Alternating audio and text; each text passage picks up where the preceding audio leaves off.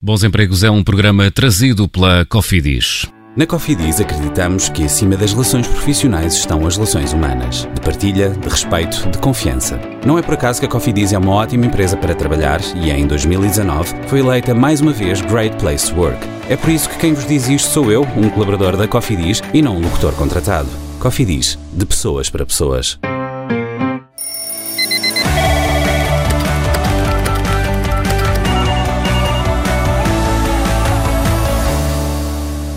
Os empregos para a vida acabaram. São cada vez mais as vozes a repetir esta ideia. Mas será mesmo assim? A estabilidade financeira e pessoal apoiada no trabalho a longo prazo tem os dias contados. Nesta edição do Bons Empregos recebemos Mário Seitil, presidente da Associação Portuguesa de Gestão de Pessoas. Bom dia, Mário. Bom dia. Ainda existem empregos para a vida? Ainda vão existindo. Em que áreas? Ainda vão existir nas múltiplas áreas, mas desde já os empregos que estão relacionados com empresas, com aquelas empresas, eu diria, mais, mais tradicionais, empresas, por exemplo, empresas do setor financeiro, é muito habitual ainda encontrarmos pessoas com um emprego à vida, com uma carreira à vida, não é? E, portanto, é natural que essa situação ainda se vá manter. E onde é que não há empregos para a vida? Onde não há empregos para a vida. Bom, eu diria, não é tanto ao nível dos setores, embora os setores hoje também estejam em grande mobilidade, mas também ao nível das gerações onde nós não encontramos a síndrome do emprego à vida, que é uma outra coisa. Uma coisa é a realidade do emprego à vida, do ponto de vista estrutural, do ponto de vista institucional que é aquela modalidade de emprego que efetivamente hoje não é, não é muito, uh, uh, digamos, bem querida nas organizações. Outra coisa é o síndrome de emprego à vida que tem a ver com a atitude da pessoa.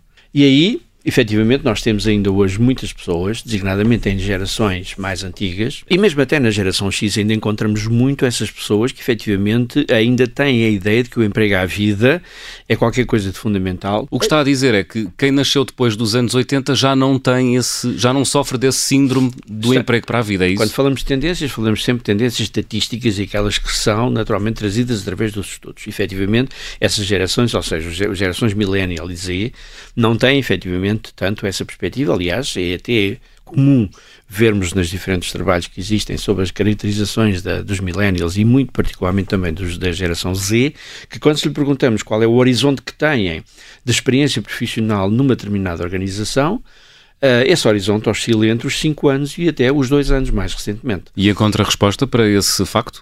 A concepção, para atalhar, a concepção que hoje os millennials e a geração G cada vez mais apresentam relativamente ao trabalho não é apenas nem fundamentalmente aquela coisa que serve para pagar as contas. As pessoas hoje o que é que querem? Procuram o quê? Encaram a experiência profissional exatamente como uma experiência. Repare que hoje uma das áreas fundamentais ao nível da gestão das pessoas é a employee experience, ou seja, é a procura por uma organização de criar no seu seio uma experiência que seja aliciante, que seja motivadora, uma experiência que permita à pessoa guindar-se e levar-se a um nível de desenvolvimento superior. E na medida em que a organização consiga dar isso às pessoas, consiga efetivamente criar esse ambiente, as pessoas sentem-se mais, eh, enfim, atraídas por essas organizações. Uhum. Porque hoje a vida é de tal modo rica, a vida é de tal modo complexa, as oportunidades são inúmeras. Hoje uma pessoa tem parcelas de realidade absolutamente fantásticas na ponta dos seus dedos. Hoje nós podemos dominar tanto não só fontes de conhecimento como tudo. Podemos progredir efetivamente num, num aparente caos, que é o mundo cada vez mais complexo, mas podemos progredir nele à custa da nossa própria vontade e da nossa própria capacidade de fazer essa progressão. Estas pessoas têm de facto uma concepção de si próprios e das possibilidades da vida muitíssimo mais ilimitada do que aquela que existia, portanto, em gerações anteriores. Isso obriga as empresas a, a, a, um trabalho acrescido. O que lhe pergunto é: as empresas portuguesas e o mercado de trabalho português está preparado para essa, para essa nova realidade? O que eu lhe posso responder, e isto pode, ser uma resposta capciosa, mas no fundo é isso que acontece. Há empresas que estão, e há empresas que ainda não estão. As boas práticas recomendam o quê? As boas empresas estão a fazer o quê no sentido de proporcionar aos seus uh, uh, colaboradores essa tal experiência no trabalho? O que é essencial é realmente uh, fazer com que os nossos colaboradores nas nossas organizações deixem de ser empregados, deixem, obviamente, de ser trabalhadores e passem a ser voluntários. Como assim? Que são voluntários e são pagos para isso. São voluntários porque querem, estão a trabalhar porque querem estão a, a, trabalhar porque lhes dá gozo. As empresas o que têm que fazer é, por exemplo, dar muito mais autonomia aos colaboradores. As empresas têm que dar, efetivamente, a possibilidade de as pessoas experimentarem várias coisas.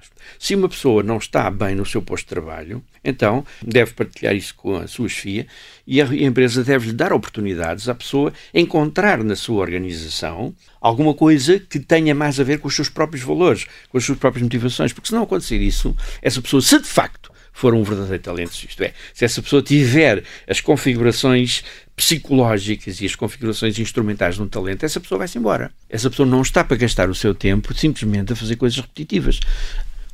Como digo, estamos a falar de, uma, de um arquétipo.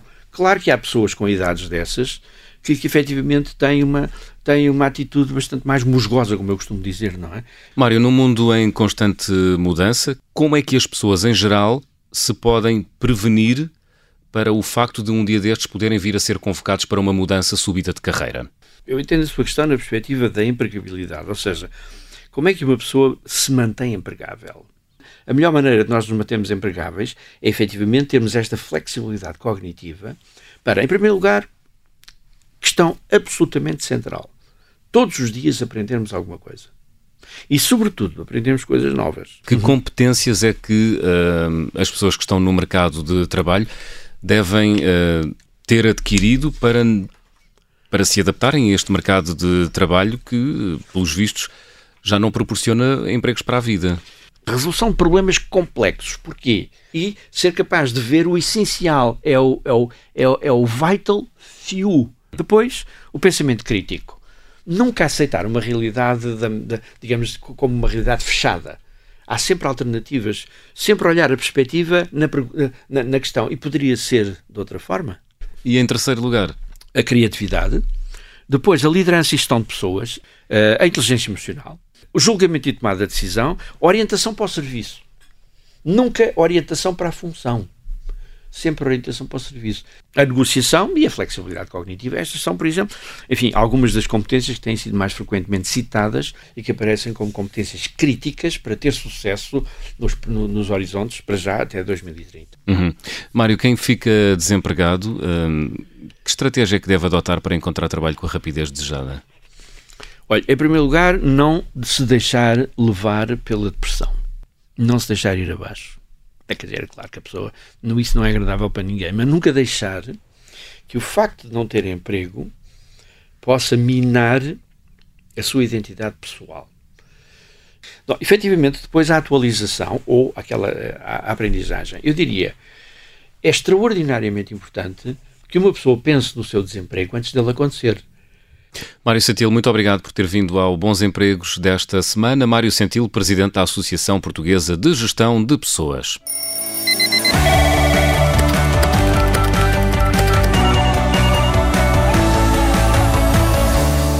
Bons Empregos é um programa trazido pela Cofidis.